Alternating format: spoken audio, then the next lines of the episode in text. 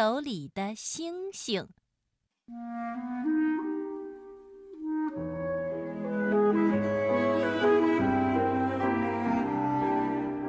熊爸爸和熊孩子每天晚上都要去散步，走很远很远的路。熊孩子的手被爸爸握着，感觉很温暖，很温暖。熊孩子说：“爸爸，给我讲个故事吧。”熊爸爸取出烟斗，把烟点着。然后开始给熊孩子讲故事。可是有时候，熊爸爸的烟总是点不着，因为熊爸爸不是火柴用完了，就是忘记带火柴啦。这个时候，熊爸爸就说：“孩子，还是和爸爸比赛跑步吧，目标就是我们的家。”熊孩子和爸爸每天晚上都是走了很远很远的路后，然后往家里再跑一次。当然，跑步的不仅仅是熊爸爸和熊孩子，还有一大群萤火虫呢。这些萤火虫呀，都很喜欢熊爸爸和熊孩子，觉得。他们是一对很有趣的人。还有，这些萤火虫们也喜欢听熊爸爸的故事。熊爸爸的故事呀，总是很精彩的。一天晚上，熊爸爸和熊孩子走了很远很远的路。熊爸爸一边抽着烟斗，一边给熊孩子讲故事。故事讲到迷人处，熊爸爸突然不讲了，因为熊爸爸的烟斗灭了。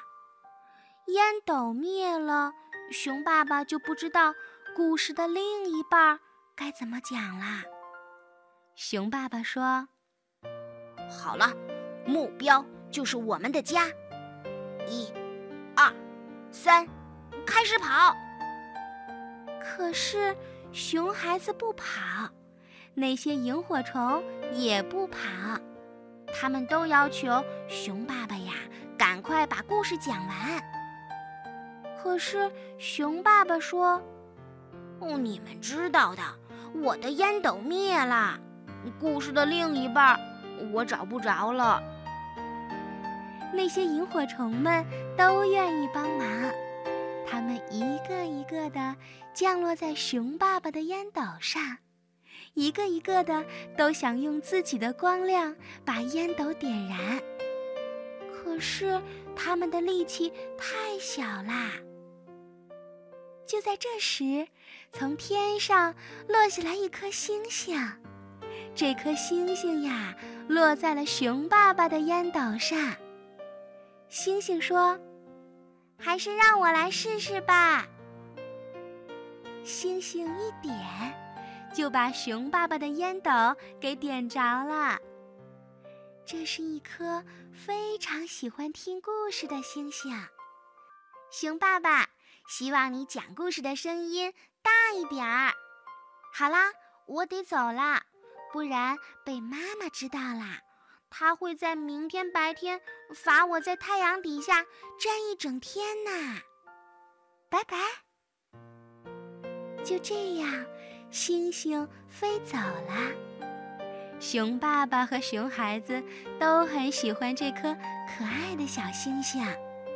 熊爸爸在讲故事的时候呀，就让自己的声音放大好多，这样远方的人也听到啦。他们还以为熊爸爸在唱歌呢。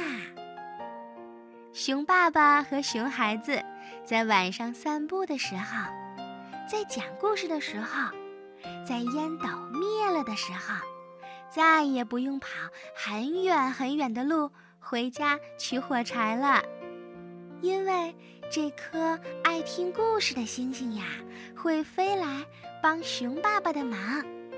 可是小星星的妈妈从来没有惩罚过星星，所有的妈妈都不会的。